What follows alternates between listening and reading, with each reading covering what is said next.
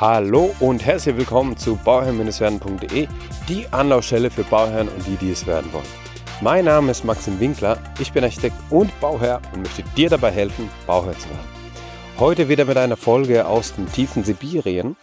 Äh, wenn du dich fragst, was ich hier mache und wie es dazu kommt und was es hier zu finden gibt, hör doch einfach mal in die Folge davor rein. Da erzähle ich so ein bisschen was über Sibirien. Und Heute, wie bereits das letzte Mal auch versprochen und gesagt, eine Folge zu der Frage, ja, warum ausgerechnet mit einem Architektenbaum? Denn die Idee für diese Folge oder die Idee zu dieser Folge habe ich von einem Kollegen, von einem ja, Architektenkollegen erhalten, ja, vom Waldemar. Einen schönen Gruß an dich, Sali Waldi. ähm, genau, ein Gruß an Waldemar an dieser Stelle. Und ähm, er hat mich da auf diese Folge draufgebracht und so, so eine Inspiration und Impulse dazu gegeben. Warum sollte man mit einem Architekten bauen? Ich werde so ein paar, paar Punkte aufzählen in dieser Folge. Ähm, die sind jetzt gar nicht durchnummeriert, aber die könnt ihr euch einfach mal anhören und überlegen, ob das eine Idee ist, ob, ob das was taugt oder nicht. Ja. Also zunächst mal hört der Architekt einem zu. Er hört den Bauherrn zu und er hilft den Bauherrn eben nach den Bedürfnissen, nach ihren Ideen und Träumen zum Wohnen bis hin zur Familienplanung bei der Definition ihres Hauses. Ja, denn der Architekt hat ja dann, er hört euch zu und gemeinsam erarbeitet man dann die, die, die die Vision von dem, wie man lebt oder wie man leben möchte und die Familienplanung insofern, dass man da schon so, ja, zumindest eine Vorahnung hat oder eine Überlegung hat, wie viele Kinder will ich denn überhaupt haben? Zwei? Drei? Ja, und ähm, entsprechend brauche ich vielleicht die äh, ähm, Kinderzimmer oder vielleicht baue ich da einen Puffer ein mit einem Arbeitszimmer, was notfalls in den Keller rutschen kann, falls da noch ein drittes Kind kommt. Und das sind solche Überlegungen, die man halt einfach mit, ähm, mit reinbeziehen muss in die ganze ja, Planung von einem Haus. Gleichzeitig hat er auch nochmal einen Einfluss oder berät auch dahingehend bei der Ortswahl und der richtigen Nutzung der Flächen und deren An Anordnung zueinander. Denn der Architekt kennt natürlich, also wenn man halt natürlich einen lokalen Architekt nimmt, der kennt natürlich auch die Umgebung vor Ort. Er kennt so die, die Grundstücke, die Grundstückspreise, er weiß, wo man was findet, wo man nichts findet und kann dann auch entsprechend, ja, da bei der Suche des Grundstückes auch helfen. Ja, dazu habe ich ja schon mal eine Folge gemacht. Die richtige Nutzung der Flächen und deren Anordnung zueinander, hat aber auch nochmal die Gestaltung und die technische Ausführung des Hauses im Blick. Ganz klar. Das ist natürlich das, das, das A und O, die Gestaltung des Hauses, aber natürlich auch die technische Ausrüstung. Und wie ist das Energiekonzept? Natürlich hat man dann nochmal einen Energieberater, der einen auch nochmal zusätzlich berät, aber der, ja, die ganze, ja, das ganze runde Paket, das ganze Projekt, ja, hat der Architekt im Blick und kann auch entsprechend sagen, okay, wenn wir jetzt aber in Richtung Passivhaus gehen, ja, mit dem und dem Wandaufbau, dann können wir die und die Technik verwenden. Oder ist die und die Technik nicht relevant? Ja, also es sind einfach solche Überlegungen oder, oder einfach die, ähm, ja, einfach Sachen, die jetzt auch zueinander passen müssen. Ja, ich kann nicht einfach irgendein x-beliebiges Energiekonzept nehmen und auf ein x-beliebiges Haus draufpacken, sondern das Energiekonzept muss zu dem Haus passen und umgekehrt. Ja, dass es einfach rund wird und dass es halt von vorne bis hinten durchkalkuliert ist und einfach passt. Ja, der Architekt verkauft keine Standardmodelle, sondern plant nach deinem Wunsch und bietet dir die größtmögliche Individualität. Standardgrundrisse wie man sie kennt von Bauträgern oder irgendwelchen Häusern, die verkauft werden, kann man haben, ja, kann man haben. Natürlich, wenn es der Wunsch ist, kann man es haben. Aber muss man nicht, braucht man nicht. Wieso denn auch? Denn man kann es auch viel individueller und auf dich maßgeschneidert habe. Ja, das ist der Maßanzug, der zu dir passt. Du hast andere Gewohnheiten wie ich. Du hast andere Tagesabläufe wie ich, weil du auch vielleicht einen anderen Job hast wie ich und du vielleicht auch ähm, eine andere Idee von einer Familienplanung oder von, von überhaupt von dem Wort Familie hast wie ich, weil deine Definition einfach eine andere ist. Und diese gilt es dann gemeinsam anzuschauen und zu überlegen, okay, wie kann das Haus zu meinen Gewohnheiten passen? Ja, wie kann das Haus ähm, so gemacht werden, dass es zu meinem Tagesablauf passt oder zu meiner Morgenroutine einfach passt, zu den Abläufen, die wir einfach haben. Ja, und das finde ich einfach auch nochmal einen wichtigen Punkt, den man unbedingt berücksichtigen muss. Der Architekt hat zudem nochmal die Planung und die Planung bedeutet, das ist Maßarbeit. Und Maßarbeit bedeutet, ähm, sich an den finanziellen Möglichkeiten von dem Bauherrn zu orientieren und die, weil die auch individuell geplant sind, auch optimiert Geld sparen kann. Der Architekt berät und der Bauherr entscheidet. Sprich, dein Architekt berät dich und du entscheidest. Ja, das ist ganz wichtig. Die Entscheidung liegt bei dir. Der Architekt berät dir, legt dir die Möglichkeiten auf den Tisch, sagt dir, okay, pass auf, so und so und so kannst du es machen. Die und die und die Konsequenzen musst du danach tragen. Ganz einfach und ganz klar.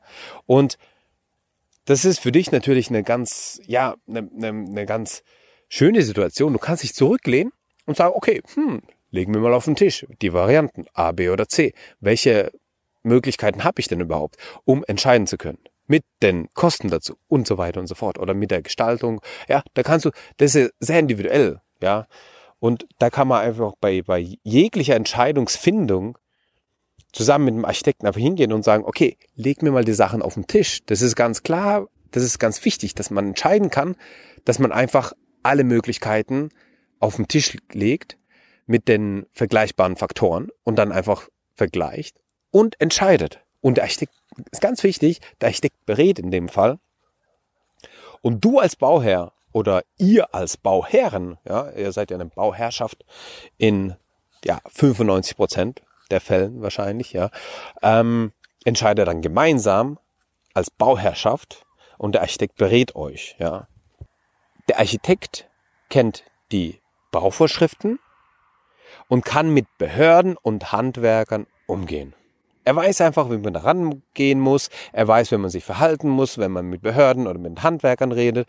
Und er vertritt ausschließlich deine oder eure Interessen als Bauherrn. Auch nochmal wichtig, ja. Der Architekt vertritt dich. Er vertritt deine Interessen. Er boxt beim Bauamt deine Interessen durch. Nicht seine, nicht die von den Handwerkern oder von irgendwelchen Banken oder sonstigen Geldgebern, sondern einfach deine Interessen, die er durchboxt beim Bauamt. Und genauso boxt er auch deine Interessen bei den Handwerkern durch. Wenn du es haben willst, dass die Fliesen so und so verlegt werden und er es auch so und so plant, wie du es haben willst, und der Handwerker geht dann hin, ja, haben wir immer schon gemacht, ja, dann muss der Architekt dafür sorgen, dass der Handwerker das halt dieses Mal nicht so macht, wie er es schon immer gemacht hat, sondern anders macht weil das A der Bauherr will und B der Architekt die Bauherrenvertretung ist, sprich den, den Bauherrn vertritt und entsprechend dafür sorgen muss, dass der Handwerker es in dem Fall so macht, wie, wie es der Bauherr will in dem Fall. Ja, ganz klar. Der Architekt erstellt genaue Leistungsverzeichnisse und holt mehrere Eingebote ein diese Angebote, die er dann einholt, anhand von diesen Leistungsverzeichnissen, die davor erstellt wurden, werden nicht nur auf Kosten, sondern auch auf die Qualität und Vollständigkeit der angebotenen Leistung verglichen und geprüft. Das heißt, nicht der günstigste hat immer Recht und, und, und bekommt den Auftrag, sondern es wird nochmal geschaut, okay, hat er auch nichts vergessen? Hat er auch nichts ähm, ja, einfach so schlecht angeboten und dadurch eine Mischkalkulation einfach damit er auf einen Auftrag kommt. Ja, hat er irgendwelche Fallstricke und so weiter und so fort. Das heißt, man, man schaut sich nicht nur, nicht nur das an, was abgegeben wurde an Angeboten, sondern man schaut auch ein bisschen dahinter. Man schaut sich auch das Unternehmen an oder die Firma, ja. Wenn, wenn es zum Beispiel eine Firma ist, die vom Bauherrn kommt, die der Architekt nicht kennt, dann wird da auch mal gern hinterfragt und geprüft und sich auch mal Arbeitsproben zeigen lassen. Ja, was man auch gern macht, ist einfach mal ein paar Referenzen aufzeigen lassen und diese Referenzen auch vor Ort tatsächlich anschaut, ja, dann macht man halt eine Tour mit dem Architekten und schaut sich die Baustellen von dem Rohbauer an, zum Beispiel, oder vom Fliesenleger und spricht auch mit der Bauherrschaft vor Ort und sagt, ja, wie, wie war die Zusammenarbeit? Gab es viele Nachträge? Wenn ja, äh, waren die Nachträge jetzt von wem verursacht? Hat der, ähm, war das, waren, war das, waren die Nachträge durch die Entscheidungsfindung oder die Änderungen ver verursacht? Oder waren das jetzt einfach Nachträge, die der die derjenige dann einfach produziert hat, selber, mehr oder weniger, ja. Und der Architekt ist unabhängig von wirtschaftlichen Interessen Dritter, erhält keine Provision oder Geschenke. Ja, die darf er nicht annehmen. Auch wenn man immer wieder mal davon hört. Ja, also ich, ich kenne wirklich, ich kenne keinen Architekten persönlich, der sowas macht.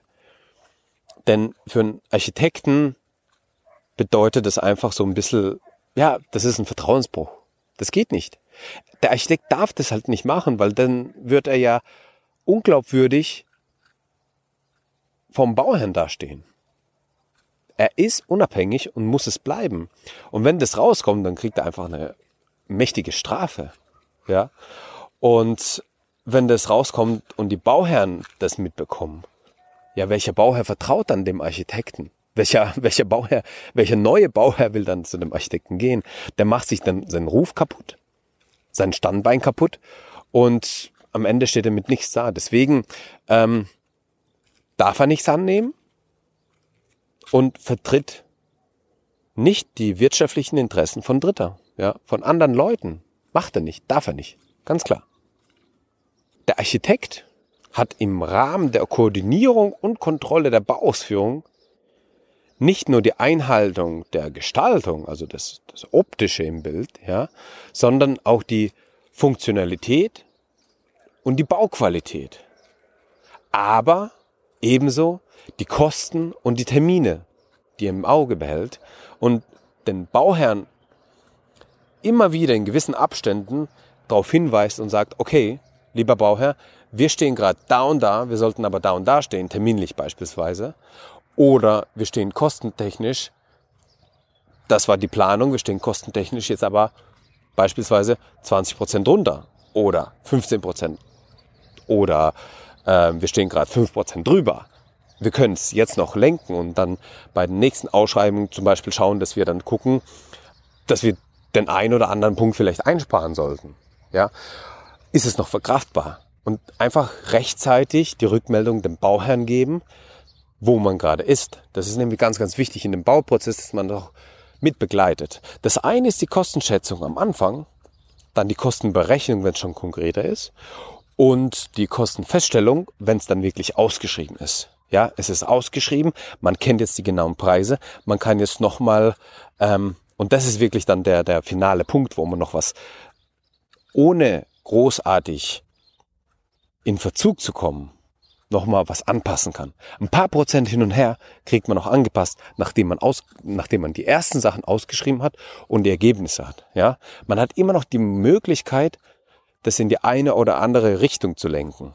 Und das ist ganz wichtig. Ja, und weil der Architekt sich durch die Fortbildungsmaßnahmen umfangreich weiterbildet. Der Architekt muss jedes Jahr mindestens zehn Stunden in Fortbildungen anwesend sein, diese Fortbildung besuchen, dann kriegt er eben das Zertifikat, dann kriegt er eben die Bestätigung und dieses Prozedere wird in regelmäßigen Abständen von der Architektenkammer überprüft. Und ich habe persönlich auch schon mal, also das wird stichprobenartig überprüft von der Architektenkammer und ich habe auch schon mal so einen Brief gehabt, wo es hieß, lieber Herr Winkler, weisen Sie mal bitte nach, wie viele Fortbildungsstunden Sie im letzten Jahr hatten. Ja, und dann musste ich alle Zertifikate und alles, was ich dann besucht habe in diesem Jahr, zusammennehmen und das der Architektenkammer zusenden. Die haben sich das dann angeschaut und gesagt, okay, alles klar, passt, ja. Also das wird schon überprüft. Das ist nicht so einfach nur, ja, die, die Architekten müssten das eigentlich machen und dann macht's keiner. Nee, nee, das ist schon so, dass die Architekten das A machen und äh, B, die Kammer da auch hinterher ist und das prüft. Ja. Und so geht man eigentlich sicher und, und, und erhält eigentlich die Qualität von einem, von einem Architekten, ja. So ist er in der ständigen, ja, Entwicklung der Baustoffen und Bautechniken vertraut und kann sich eigentlich ähm, auf, auf diese Art und Weise ja neuen Überblick verschaffen und ist immer up to date. Und das sind jetzt die Punkte gewesen, wieso man mit einem Architekten planen und bauen sollte. Und alles in allem waren das jetzt gute Gründe, mit einem Architekten die Planung und die Betreuung deines Traumhauses anzuvertrauen. Ich denke, du hast jetzt einiges mitnehmen können.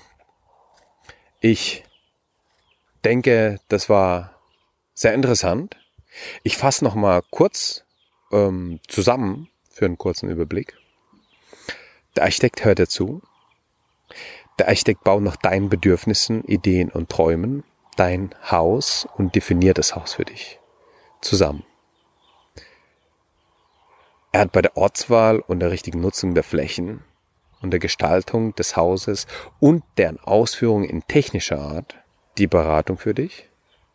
Der Architekt verkauft keine Standardmodelle, sondern plant nach, Wun nach deinem Wunsch und individuell. Richtige Planung ist Maßarbeit und die finanziellen Möglichkeiten, an diesen orientiert er sich und spart für dich so auch Geld ein. Der Architekt berät und du entscheidest. Der Architekt kennt alle Bauvorschriften und weiß, wie man mit Behörden und Handwerkern umgeht und vertritt deine Interessen, und zwar ausschließlich. Der Architekt erstellt genaue Leistungsverzeichnisse, holt mehrere Angebote ein und vergleicht diese auf Kosten, Qualität, Vollständigkeit und, und prüft diese. Er ist unabhängig von Dritten, bekommt keine Provision oder Geschenke, die er nicht annehmen darf. Und er koordiniert und kontrolliert die Bauausführung nicht nur auf die Gestaltung, Funktionalität und Bauqualität, sondern auch in Sachen Kosten und Termine. Und zu guter Letzt bleibt er up to date, indem er Fortbildungsmaßnahmen besucht und dies wiederum wird dann von den Architektenkammern kontrolliert und geschaut, dass die Architekten das auch wirklich machen. So, das war's jetzt. Das waren die Gründe, wieso man mit einem Architekten bauen sollte. Ich hoffe, es war einiges auch Neues für dich dabei, was du vielleicht nicht unbedingt kanntest. Ich danke dir für dein Ohr, was du mir geschenkt hast und für die Zeit, die du mir schenkst und mir zuhörst. Ich wünsche dir nur das Beste für dein Projekt Eigenheim und immer dran denken, um Bauherr zu werden, schau rein bei Bauherrn, wenn es werden. Bis dahin, dein Maxim. Ciao.